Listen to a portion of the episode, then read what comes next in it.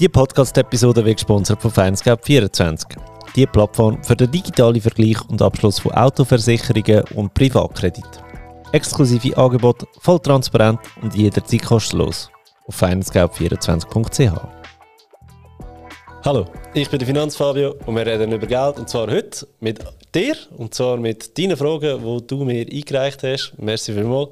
Ich habe ja beim letzten Mal mich ein ein bisschen beschwert, dass da zu wenig Fragen gekommen sind. Und das Mal sind tatsächlich mehr Fragen gekommen. Merci vielmals.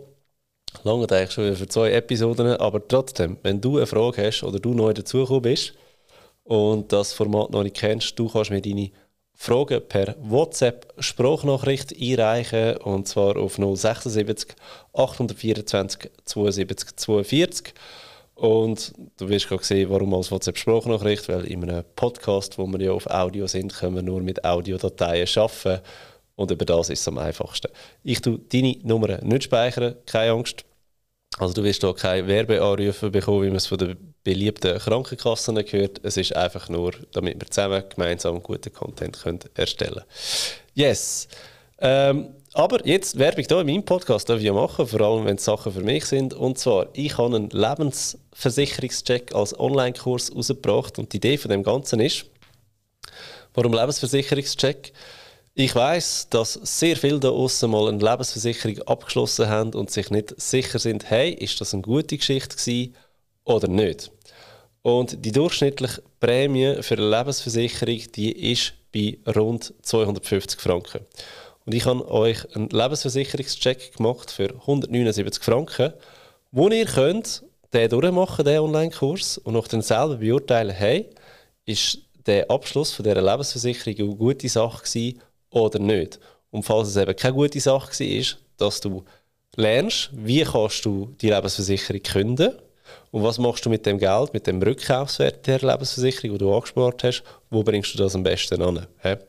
Du lernst aber noch viel mehr in diesem Online-Kurs und zwar lernst du alles über Säule 3a, was du musst wissen. Also du lernst alles über Säule 3a Konto, alles über Säule 3a Policen, also eben die sogenannten Lebensversicherungen. Und du lernst ähm, alles über das 3a Depot, also was passiert, wenn du das Geld investierst. Und als Goodie obendrauf, wenn du dir nicht ganz sicher bist, ob du die Lebensversicherung sollst behalten oder nicht, kannst du mir deine Lebensversicherung mailen. Ich schaue sie an und schicke dir eine Mail zurück, ob sie sollst künden oder nicht. Das ist der Inhalt von dem Lebensversicherungscheck, den ich entworfen habe. Und mit dem Code Podcast 30 sparst du noch 30 Franken. So, soviel zur Eigenwerbung. Und jetzt fangen wir an mit euren Finanzfragen, die ihr mir eingereicht habt. Erste Frage, tun wir gerade mal zusammen reinlassen. Ciao Fabio, da ist der Andi. Hey, vielen Dank für deinen Podcast. Lerne da mega viel. Danke, dass man Fragen stellen kann. Ich nutze die Chance. Äh, bin neu bei Swissquote äh, in ETFs am Investieren oder in einen ETF. Was ist gemäß deiner Ansicht der Idealbetrag zum Überweisen? Eigentlich der Cut-off, dass man am wenigsten Gebühren hat und gleich irgendwie monatlich etwas einzahlen. Ist es bei 500, bei 1000 oder bei 1500 Franken? Was empfiehlst du da? Und das Zweite ist, ich bin voll der Anfänger noch bei Swissquote. Kann man eigentlich eine Banküberweisung direkt so machen, dass man gar keinen ETF kaufen oder muss man immer zuerst das auf sein eigenes Swissquote Bankkonto überweisen und dann von dem Swissquote Bankkonto aus den ETF auswählen und kaufen. Also sich dann einkaufen vom Swissquote Bankkonto aus. Danke für deine Hilfe und schönes Tag. Ciao, ciao. Yes, sehr gute Frage. Ab wann lohnt sich Swissquote? Das ist immer wieder ein bisschen eine Diskussion. Ich sage, ab 1500 Franken kaufen, also Ordergebühr, lohnt sich Swissquote. Vor allem, wenn ihr langfristig denkt. Der grosse Vorteil an der Swissquote ist eigentlich, dass all die anderen Anbieter, die ihr habt, ihre Depotgebühren im Prozent abrechnen. Swissquote macht das auch aber nur bis zu einem gewissen Betrag, weil sie haben einen Cap bei 200 Franken und ab 200 Franken zahlst du nicht mehr, mehr fürs Depot. Das heisst, wenn ihr schon etwas angespart habt, 100'000 Franken und mehr, ist Swissquote ein super Anbieter. Wenn ihr aber anyway wisst, hey, ich will jetzt da langfristig investieren, könnt ihr von Anfang an bei Swissquote starten. Und da ist es einfach so, dass ein Kauf von, von ETF oder auch von Aktien sich ab 1500 Franken bei der Swissquote lohnen Einfach wenn wir Gebühren anschauen. Es gibt sogenannte ähm, Premium ETF bei der Swissquote, die kosten 9 Franken Ordergebühr. Jetzt musst du dir einfach überlegen, wenn du für 500 Franken einen ETF-Kauf machst, an 9 Franken, ist das relativ viel im Verhältnis. Wenn du aber für 1500 Franken machst, wird es wie ähm, vernachlässigbarer, oder? Also bei mir ist es so, ich kaufe für, für 3000 Franken ETF im Monat bei der Swissquote und dann ist das einfach ein guter, super Preis. Und das andere ist, ich habe das Cap von 200 Franken, das habe ich schon lange erreicht. Also dort mache ich wirklich, ähm, ist für mich der beste Weg zum Investieren wie du kannst einen Dauerauftrag einrichten das funktioniert. Also du kannst einen Dauerauftrag von deiner Bank einrichten zu der Swissquote. Und nachdem bei der Swissquote, wenn du den ETF kaufst zum ersten Mal, kannst du bei dem ähm, Feld kurz vor dem Kaufen kannst du Auftragsart Re Recurring eingeben. Also das schreibt man R-E-C-U-R-R-I-N-G, oder? Recurring. Und dann wird das immer gemacht. Und dann kannst du genau einstellen, ähm, welcher Betrag das soll gekauft werden soll Kannst du sogar einstellen, ob es auf- oder abrunden soll. Ich bin immer für Aufrunden. und nachher tut das monatlich ausführen. Wenn du noch kein Depot hast bei der Swissquote, kannst du mit dem Code MKT Underline Finanzfabio, also so ein Unterstrichli Finanzfabio, kannst du ähm, ein Depot eröffnen und bekommst 100 Franken Traininggebühren geschenkt über, tue ich dir natürlich verlinken. Jetzt für all die, die wollen anfangen investieren, aber nicht wissen ähm, oder die 1500 Franken nicht haben, dann empfehle ich, schaut euch mal Findependent an.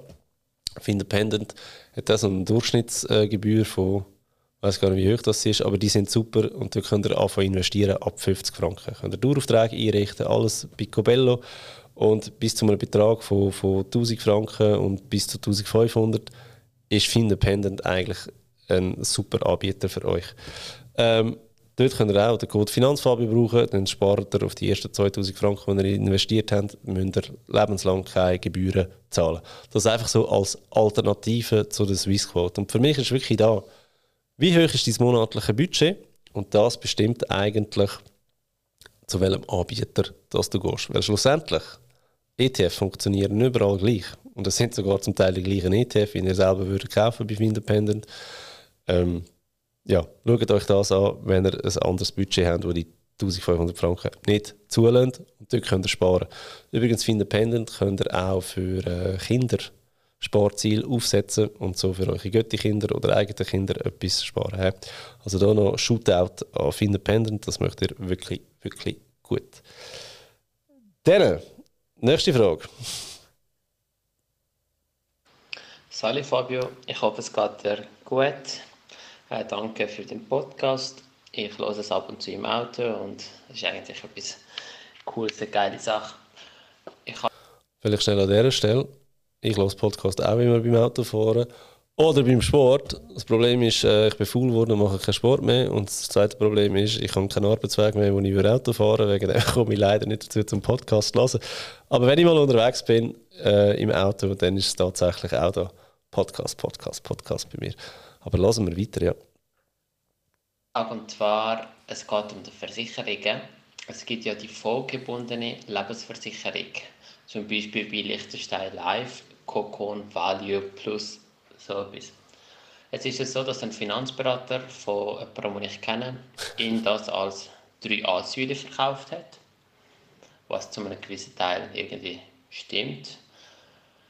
Jetzt ist es so, er hat jeden Monat 100 Franken gezahlt an dieser Versicherung und habe gedacht, ja, das geht in seiner drei Ansäulen. Äh, fürs Alter wird das quasi gespart und investiert. Nach drei Jahren hat die Person gekündigt und jetzt hat Liechtenstein Live äh, der Person gesagt, dass in den ersten drei Jahren die Kosten, also das Geld, das die Person zahlt, alles in den Provisionen ausgezahlt werden und das sind wie quasi Verwaltungskosten und so. Das heißt, die Person hat schlussendlich nichts bekommen. Äh, ist das erstens korrekt, also jetzt nicht im juristischen Sinne, aber ich mache das Versicherungen, ist das bei euch so, also, also bei euch bei Versicherungen normal, dass man etwas den Leuten verkauft, obwohl sie gar nicht wissen, was es eigentlich ist, oder? Was ist das genau? Ähm, ja, das ist so. Und das ist äh, zum Teil das grosse Geschäftsmodell auch von Versicherungen, dass sie halt wirklich, ähm, sie machen Beratungen, kommt wieder etwas verkauft und nicht falsch verstehen, eine Lebensversicherung ist nicht per se etwas Schlechtes. Das ist nicht meine Aussage. Meine Aussage ist, studiert, was er genau abschließt und dann gibt es halt einfach Sachen, die sind gut und die sind weniger gut. Und ja, eine Versicherung müsst ihr euch immer so vorstellen. der, der Außendienstberater, der bei euch die ist, äh, der sicher super freundlich ist, alles drum und dran, der verkauft euch eine Versicherung und er verdient an dem Provision. Die Provision muss von irgendjemandem bezahlt werden und das bist schlussendlich du, wenn du eine Lebensversicherung kaufst. Oder? Jetzt stell dir das bildlich mal so vor, dass du nicht startest, in diesem Beispiel haben wir jetzt 100 Franken gehabt, dass du nicht startest im, im, im, im Januar mit 100 Franken und im Februar sind es 200 Franken und im März sind es 300 Franken, sondern du startest beim Minus. Und das ist nicht das Minus von der Höhe von der Provision von deinem Versicherungsberater, sondern das ist das Minus von der Provision von deinem Versicherungsberater. Sein Teamleiter oder, oder Hauptagent oder was auch immer wird eine Provision drauf haben. Sein Generalagent wird eine Provision drauf haben. Der Regionalverkaufsleiter wird eine Provision drauf haben und schlussendlich der ganze Konzern. Dann müssen wir aber noch zahlen, ähm, den Lohn vom Innendienst müssen wir noch zahlen, dann müssen wir noch Stromkosten zahlen und so weiter. Und am Schluss ist es vielleicht noch so, dass äh, die Versicherungsgesellschaft eine Aktiengesellschaft ist und die haben Aktionäre, die sie vergüten müssen. Also die wollen Dividenden und Kursgewinn und so weiter. Also Kursgewinn nicht, aber Dividenden. Das heißt, das ist so ein riesiger Kostenapparat, wo du da mitfinanzierst, dass du am Anfang einfach mal im Minus startest. Also du startest statt bei 0, startest du vielleicht bei minus 3000 oder bei minus 5000 sogar. Je nachdem, wie hoch dass du die Versicherung auch abschließen oder? Und dann ist es so, ähm, wenn du nach drei Jahre, und drei Jahre ist eigentlich noch spannend, weil, das müsst ihr auch wissen, die Versicherungsberater, die haben einen sogenannten Storno. Storno heisst, dass wenn der Kunde kündet, zum Beispiel im ersten Jahr, der Versicherungsberater die ganze Provision muss der Versicherungsgesellschaft zurückzahlen. He? Und je nach Arbeitgeber und Arbeitsvertrag ist der Storno vielleicht auch aufteilt auf drei Jahre, dass man sagt, okay, im ersten Jahr Kündigung, ganze Provision zurück. Im zweiten Jahr Kündigung, zwei Drittel von der Provision zurück.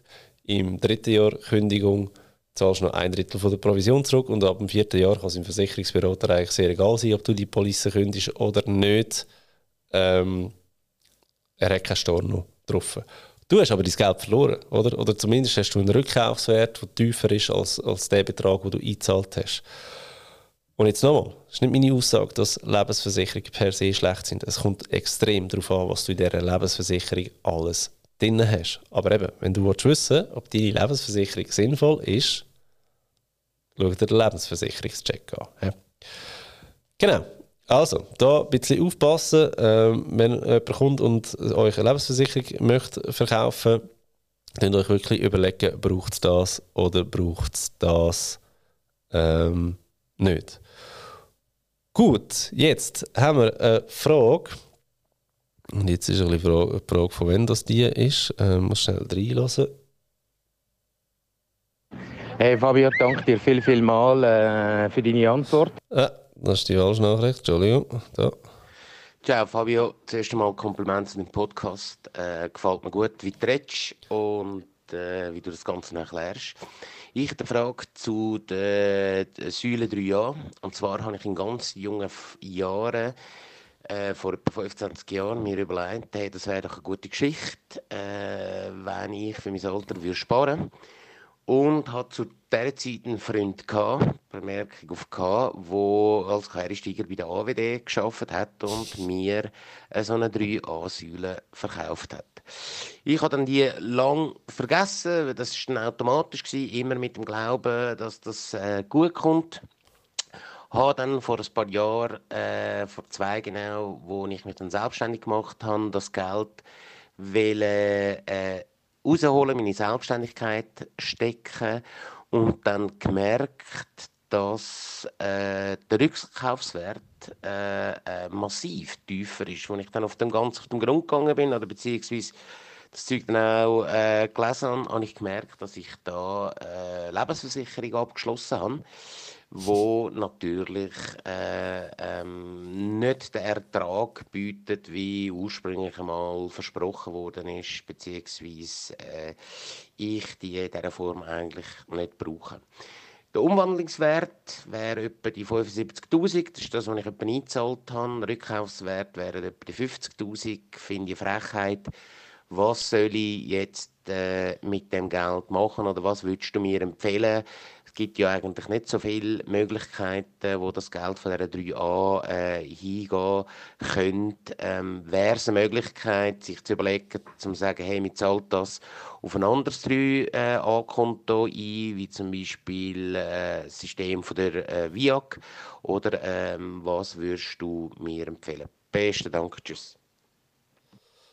Okay, wir haben wieder eine Frage zur Lebensversicherung, oder? Es geht wieder um eine ähnliche Thematik, oder? Der, der Herr hat schon länger eine 3A Lebensversicherung, ähm, hat das Geld brauchen und hat dann gemerkt, dass der Rückkaufswert statt 75.000 Franken nur noch 50.000 Franken ist. Also hey, das sind 25.000 Stutz Unterschied. Einfach, dass wir mal darüber geredet haben. Der hat basically fast vier Jahre gratis eingezahlt. Hey. Anderes Thema. Ähm, gut, jetzt, was, was kann er machen? Du bestellst den Rückkaufswert, das hat er jetzt gemacht, und nachher überlegst du dir ja schon die Police weiterführen oder nicht. Ähm, wenn du sie nicht weiterführen muss ja das Geld irgendwo angehen. Oder? Und Versicherung wird da sicher auch wieder ein Angebot machen, was man mit dem machen könnte oder umschichten in ein anderes Produkt. Ich bin definitiv kein Fan von Umschichten in ein anderes Produkt, weil in dem Moment er wieder Kosten generieren, die euch steingeil einfach verrechnet werden. Oder? Und die Berechnungen sind so kompliziert, ähm, dass, dass euch die auch niemand wirklich kann erklären kann. Aber das ist ein anderes Thema. Transferieren, Viac ist zum Beispiel ein, ein, ein super Anbieter. Es, gibt, es gibt natürlich noch mehr Anbieter, die gute dritte Säulen haben. Ich persönlich finde Viac am sympathischsten, immer noch, weil sie die Ersten sind in der Schweiz, die überhaupt mit so einem Produkt auf den Markt sind, dass man in ähm, 97 bis 99 Prozent sogar in Aktien kann investieren und das zu einem sehr, sehr günstigen Preis. Alle, die nach denen gekommen sind, machen es ein Stück weit nach, aber das ist gut. Ich meine, Konkurrenz äh, belebt den Markt. Vorteil bei der VIAG vielleicht noch ein bisschen, sobald du äh, pro 10'000 Franken, die investiert sind, hast du zum Beispiel eine Leistung äh, von einem Todesfallkapital oder Invaliditätskapital von 2500 Franken. Also das ist noch so ein Goodie, das sie oben drauf gelegt haben. Ähm, wenn bei der VIAG ein Konto eröffnet ist, Standardeinstellung ist ein Invaliditätskapital. Ich zum Beispiel habe meine Freizügigkeitsgelder dort und einen Teil von meinem 3A-Geld. Ich darf ja als Selbstständige die grosse dritte Säule einzahlen. Ich habe dort Todesfallkapital ausgewählt. Das müsstet ihr aber aktiv machen. Ich habe dann noch äh, gefragt, äh, dem Herr, wo, wir uns, wo uns die Sprachnachricht geschickt hat, wie alt das er ist. Er ist 43, das heißt von 43 bis 65 ist schon nochmal ein Anlagehorizont von 22 Jahre, oder? Bis 65. Dann gehen wir alle davon aus oder hoffen wir, dass du mit 65 nicht gerade tot umkehrst. Das heisst, dein Anlagehorizont wird nochmal länger. Wegen dem kannst du das Geld mit gutem Gewissen in eine höhere Aktienquote investieren. Das wäre jetzt das Vorgehen, das ich hier würde anbieten ähm, Genau, die zweite Nachricht er sich dann noch bedankt für meine Antwort. Aber die ist jetzt nicht so wichtig für die Podcast-Folge. Jetzt nochmal, wenn du auch eine Frage hast, wo du sagst, hey, die möchte ich gerne mal einreichen, kannst du das hier absolut machen. He? Hallo Fabio, ich hätte auch eine Frage. Und zwar haben wir vor zwei Jahren ein Haus gekauft. Wir haben für das auf der Bank wie so zwei Hypotheken, die beide fast gleich hoch sind. Ähm, wir haben die drei Säulen indirekt, also wir über die drei Säulen indirekt amortisieren. Jetzt wollte ich fragen, ja, tut man das dann jetzt alle 15 Jahre auszahlen oder ich glaube, man könnte das auch erst machen vor der Pension, also auf einmal. Oder wenn man es immer wieder tut abzahlen oder soll abzahlen, wenn das besser ist, ob man dann nur die eine wie immer abzahlt und diese hoch bleibt oder beide zum gleichen Teil. Genau, ich hoffe, du bist rausgekommen. Ich wünsche dir einen schönen Tag. Also, die gute Frau fragt, ähm, Sie haben, ein, sie haben ein Haus mit einer Hypothek drauf und sie braucht Säule 3a zum indirekt amortisieren. Was bedeutet indirekt amortisieren? Indirekt amortisieren bedeutet, dass statt dass du die Schuld oder die Hypothek hast, jeden Monat direkt durch die Bank reduzieren. Also sagen wir, du hast eine Hypothek von 100'000 Franken und du überweisest der Bank jeden Monat 1'000 Franken, dann wäre es im nächsten Monat nur noch 99'000 und im übernächsten Monat nur noch 98'000, also deine Schuld wird kleiner werden. Und eine indirekte Amortisation ist, dass man das eigentlich nicht so macht, sondern du nimmst das Geld und überweisest es in Säule 3a. Was ist der Vorteil aus der ganzen Geschichte? Du sparst mit dem auch noch Steuern. Deine Schuld bleibt immer gleich bei der Hypothek, aber du sparst Steuern. Da kann man natürlich einfach diskutieren, ja, was bringt er mehr? Steuern sparen oder jeden Monat weniger Hypothekarzinsen zahlen? Aber das ist eine andere Diskussion. Jetzt Sie redet jetzt hier von diesen 15 Jahren und zwar ist das genau so, wie die Bank das berechnet. Oder? FINMA, Finanzmarktaufsichtsbehörde, die hat mal eine, ähm, eine Empfehlung oder einen Wunsch geäußert, wo heißt, hey, wenn jemand ein Haus kaufen will, muss man eine Tragbarkeitsberechnung machen und wir haben gewisse Anforderungen als Eigenkapital. Und die Anforderung als Eigenkapital ist, dass man mindestens 20% Eigenkapital bringt, um ein Haus zu kaufen. Also einfaches Beispiel, kaufst ein Haus für eine Million, du musst 200'000 Franken Cash bringen. He? Oder Eigenkapital bringen. He? Wie das aufteilt ist, ist auch wieder ein anderes Thema.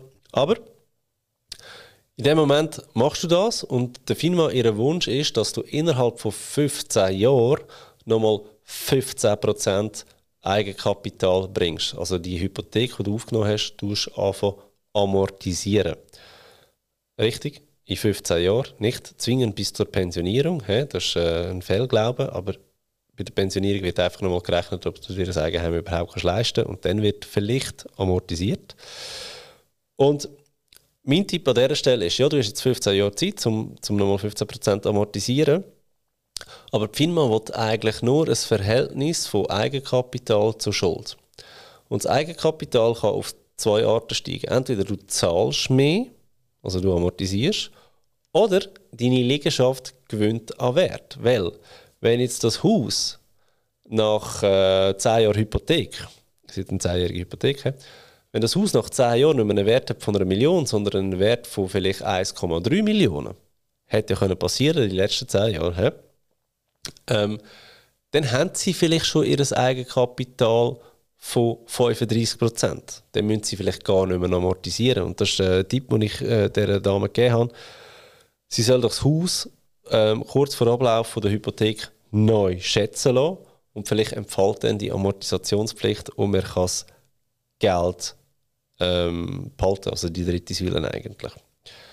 Das andere ist, was ich euch unbedingt anraten ist, wenn ihr eine indirekte Amortisation machen über Bank, dass ihr Bank fragt, hey, kann ich das statt auf dem Bankkonto über ein äh, Bank 3a Depot machen. Das heißt, euch das Geld wird auch investiert. Die Lösungen von der Banken sind nicht ganz so cool wie, wie Viac und Co.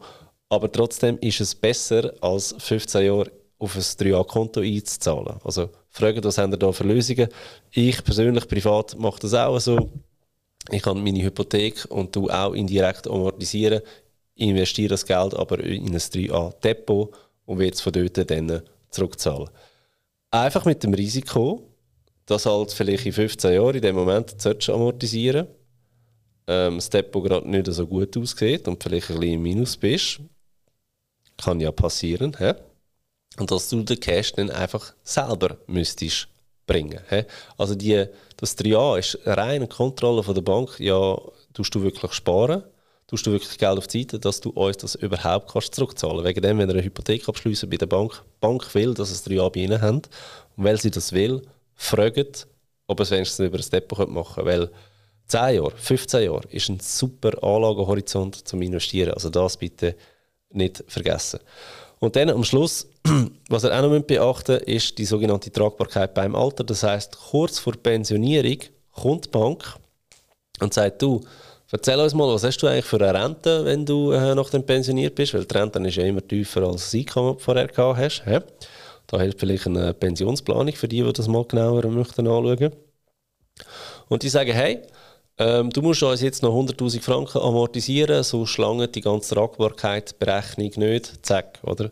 Und es ist immer gut, wenn ihr euch die Rechnung im Voraus macht, damit ihr eure 3A-Gelder auch planen könnt oder auch planen wie viel müsst ihr sonst noch sparen, damit schlussendlich die Tragbarkeitsrechnung aufgeht. He?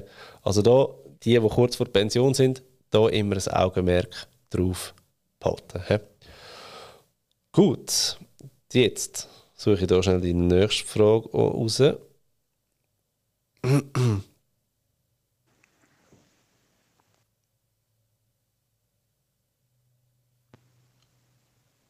Sali Fabio, da ist der Michael.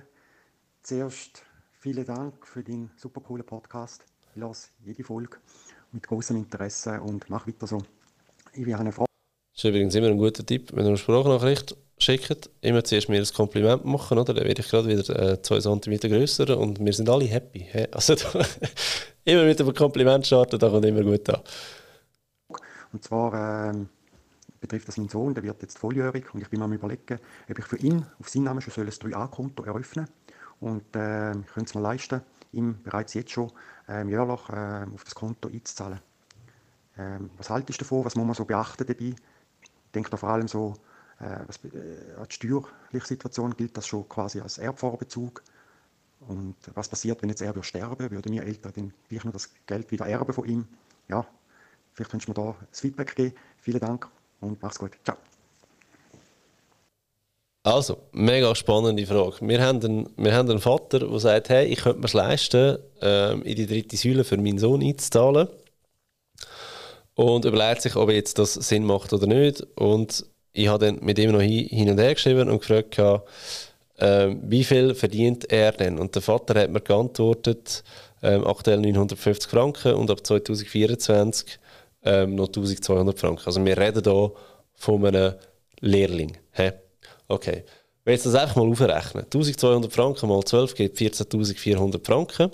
Und der Lehrling hat ja auch seine Abzüge, die er kann machen kann. Also er hat den Abzug vom Arbeitsweg, das ist vielleicht der ÖV. He? Wer ÖV abziehen darf auch ein Velo von 700 Franken abziehen. Und sagen wir einfach, die zwei Abzüge zusammen sind schon mal, weiß ich nicht, vielleicht 2000 Franken. He? Also wir noch bei 12.400. Dann kann er Essen abziehen, he? das sind 3200 Franken. Nachher sind wir noch irgendwie bei 9000 Stutz. Und nachher kann er noch, was kannst du noch abziehen? Da ist noch Pauschalo, kannst du abziehen. Also er hat einfach so viel Abzüge, dass er eigentlich basically anyway keine Steuern zahlt, monetär. Wenn jetzt du da oben drauf noch 7000 Franken gehst, abziehen dann hast du wie ein minus steuerbares Einkommen. Das bringt dir steuerlich einfach nichts. Dann bist du einfach bei Null. Du bekommst wegen dem kein Geld über vom Steueramt. Das wäre ja mal etwas. He? Und weil das keinen Sinn macht, nützt ja die Einzahlung in Säule 3a auch, in Säule 3a auch nichts. Weil das Geld ist gesperrt, kannst es nicht brauchen. Ähm, Geld, das nicht liquid ist, ist eigentlich ein Seich, oder? Und wenn wir noch ganz weit führen denken, irgendein ist, wird ja der Sohn das Geld wieder beziehen und in dem Moment wird er Kapitalsteuern müssen zahlen. Ja, wenn du keinen Steuerspareffekt gehabt hast bei der Einzahlung, aber bei der Auszahlung trotzdem eine Steuer musst du zahlen, dann machst du faktisch gesehen ein Minusgeschäft. Und meine Empfehlung da ist, äh, nein, mach das auf keinen Fall, mach das nicht. Such einen anderen Weg. Vielleicht kannst ja du die ähm, 7056 Franken für deinen Sohn investieren, zum Beispiel über, über äh, Independent, wo wir am Anfang angeschaut haben, und mit ihm besprechen, was mit dem Geld soll passieren oder du das Geld auf die Seite, falls das Kind ähm, nach der Lehre noch ein Studium machen und nicht Vollzeit arbeiten oder noch reisen Du kannst in dem Moment wirklich Besseres machen, als in die Säule 3a einzuzahlen für das Kind. Hey. Denkt an die Auszahlung, kein Steuerspareffekt bei der Einzahlung, aber eine Steuer, die er muss zahlen bei der Auszahlung. Wegen dem ist das absolut nicht empfehlenswert.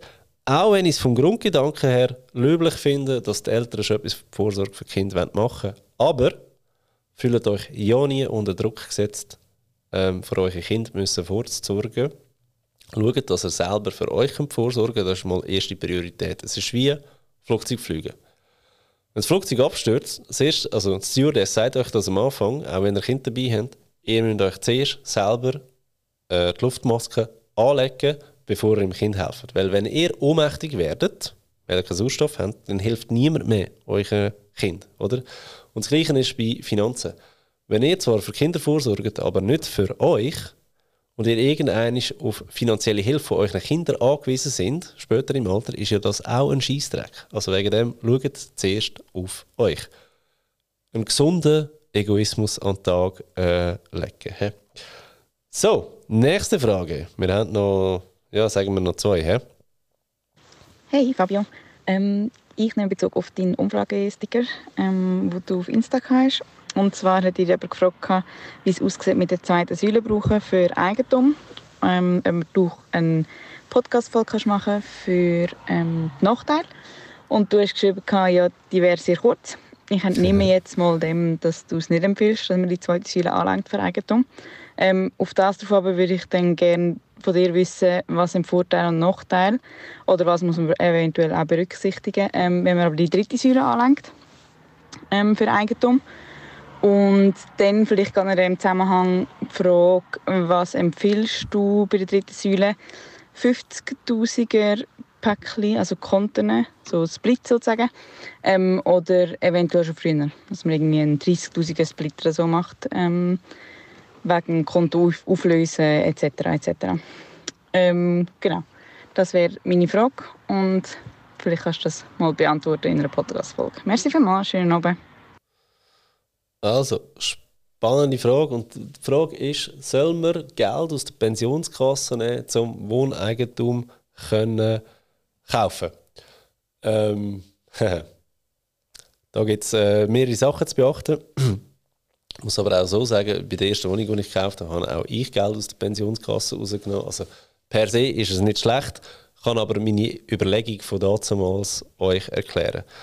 Und zwar ist das gewesen, ja, wann habe ich meine erste Wohnung gekauft? 2017.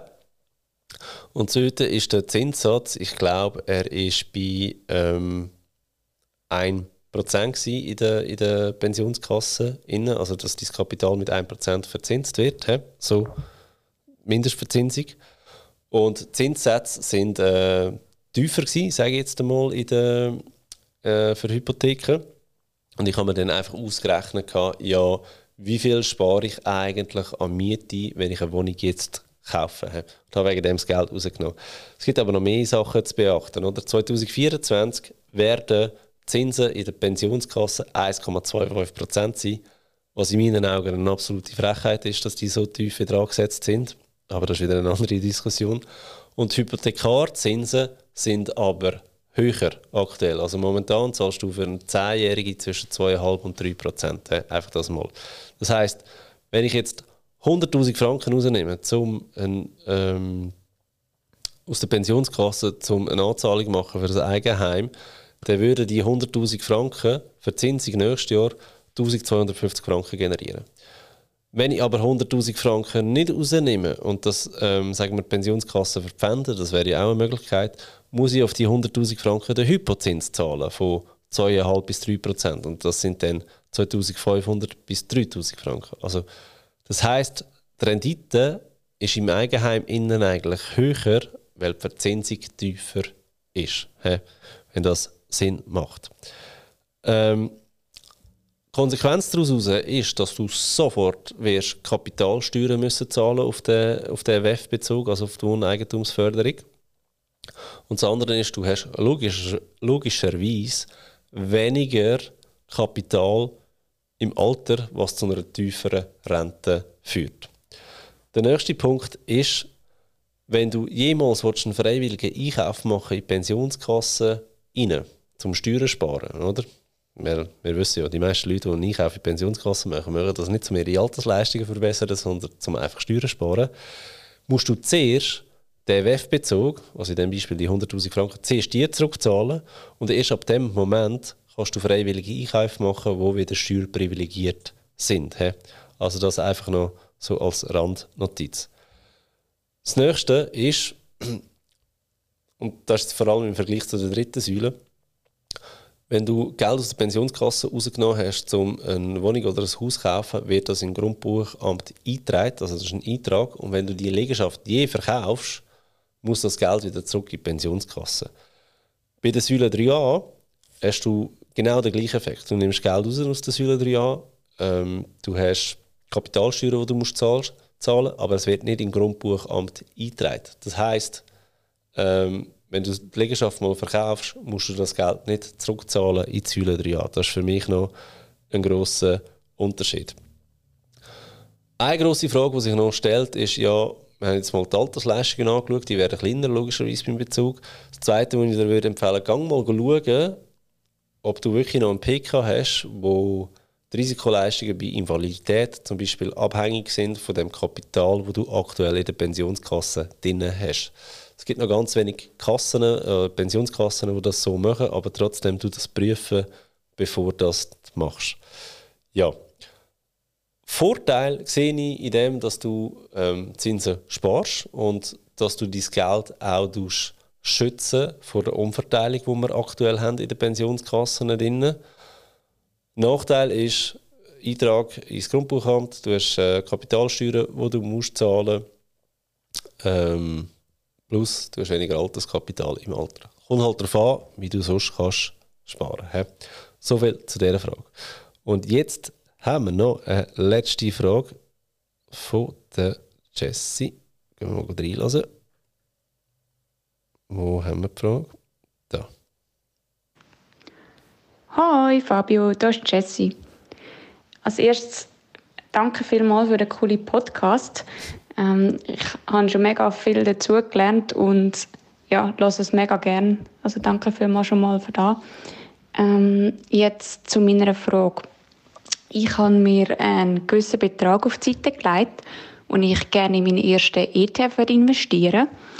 Ähm, jetzt weiß ich zum Beispiel, dass du jeden Monat nochmal etwas investierst in den ETF, also der laufend erhöhen. Ähm, jetzt wollte ich fragen, ob man dann einen grossen Nachteil hätte, wenn man nicht jeden Monat nochmal etwas investieren würde. Oder ist das eigentlich zwingend, dass man den laufend erhöht? Danke vielmals im Voraus für deine Rückmeldung und einen schönen Tag noch. Okay. Ich habe hier noch nachher gefragt, äh, was sie mit grosser Summe meint. Eine grosse Summe auf einisch und der Silo oder grosse Summe auf einisch und weiter investieren monatlich oder die grosse Summe auf mehrere Monate aufteilen. Und ihre Idee ist, dass sie einen gewissen Betrag jetzt einzahlen und dann schon auch jeden Monat etwas einzahlen, aber sie kann sich, ähm, aber sie möchte nicht 1500 Franken jeden Monat einzahlen. Das liegt nicht im Budget.